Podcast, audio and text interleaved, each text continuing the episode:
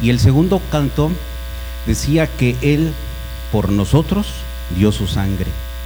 Y la segunda frase es en donde decía que somos ciudadanos del cielo. Esa ciudadanía ya la tenemos segura desde el momento en que aceptamos a Jesús en nuestra vida como nuestro único y suficiente Salvador. Y a propósito de estas frases, este devocional que está preparado para todos nosotros inicia con dos preguntas que quiero formularles. No es necesario que las respondamos, pero sí que reflexionemos en ellas. ¿Qué es lo que nos motiva a amar a Dios? ¿Qué nos mueve a amar a Jesús? Les pido por favor que busquemos en nuestra Biblia la primera carta que el apóstol Pablo escribió a los Corintios y busquemos el capítulo 15, versículo 3 y 4.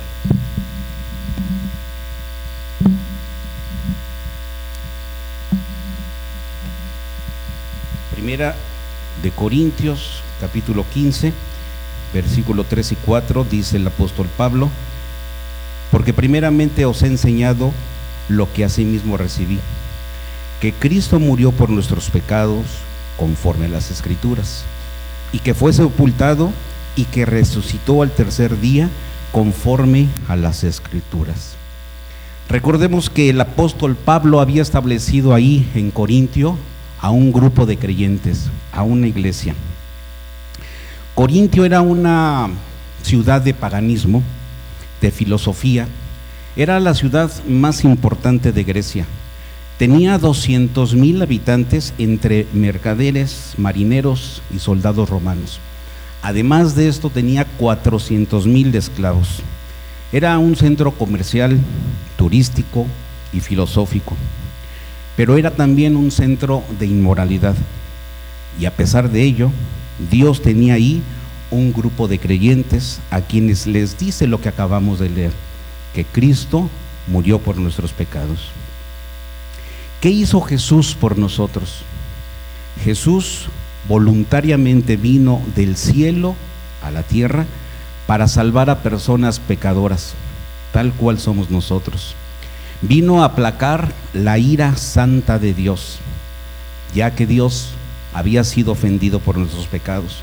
Y solo había una manera en que Jesús podía hacerlo. Desde el inicio de los tiempos, la cruz ha estado en la mente de nuestro Señor.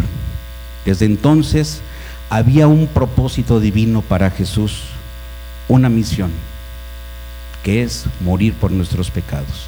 El justo por los injustos, dice la Biblia, para llevarnos a Dios. Él cargó con nuestros pecados y fue a la cruz. Lo colgaron allí donde debíamos haber estado nosotros. La Biblia en Juan 3:15 dice, porque de tal manera amó Dios al mundo que ha dado a su Hijo unigénito para que todo aquel que en él cree no se pierda, mas tenga vida eterna. Así que, ¿qué es lo que nos motiva a amar a Dios?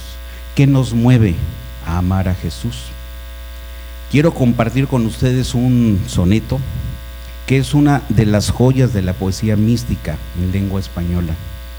Fue escrito a finales del siglo XVI y trata acerca de la altura, de la profundidad, de la extensión del amor de Dios en Cristo Jesús. Creo que está en pantalla y dice así, no me mueve mi Dios para quererte el cielo que me tienes prometido, ni me mueve el infierno tan temido para dejar por eso de ofenderte. Tú me mueves, Señor. Muéveme el verte clavado en una cruz y escarnecido. Muéveme ver tu cuerpo tan herido. Muéveme tus afrentas y tu muerte. Muéveme en fin tu amor y en tal manera que aunque no hubiera cielo yo te amara y aunque no hubiera infierno, te temiera. No me tienes que dar porque te quiera, pues aunque lo que espero no esperara, lo mismo que te quiero, te quisiera. Por supuesto, hermanos, que sabemos dos cosas. En primer lugar, que después de haber muerto crucificado, nuestro Señor resucitó. No obstante, la cruz fue real, su sufrimiento en ella fue real. Y en segundo lugar, el cielo como cantábamos hace rato, es un lugar preparado por Dios para nosotros. Nuestra ciudadanía está ahí. El cielo es indescriptible e inconcebiblemente bello porque es la casa del Padre y Él es el Dios de la belleza. Hermanos, a veces nuestras razones para amar a Dios son equivocadas, ya que buscamos recompensas o tratamos de evitar castigos. Pero Él quiere que lo amemos sin condiciones, sin ataduras, sin límites, solo por el placer de amarlo, porque a través de su crucifixión nos manifestó su amor.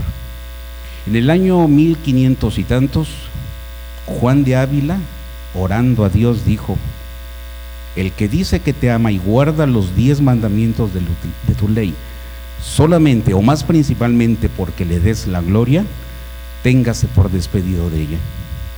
¿Qué debemos hacer?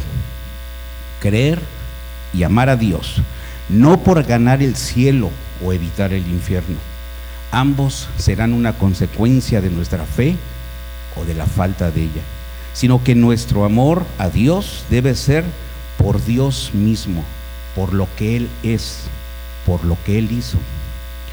Dios ya nos ha dado la seguridad eterna de que estaremos ahí, en ese lugar, en el cielo.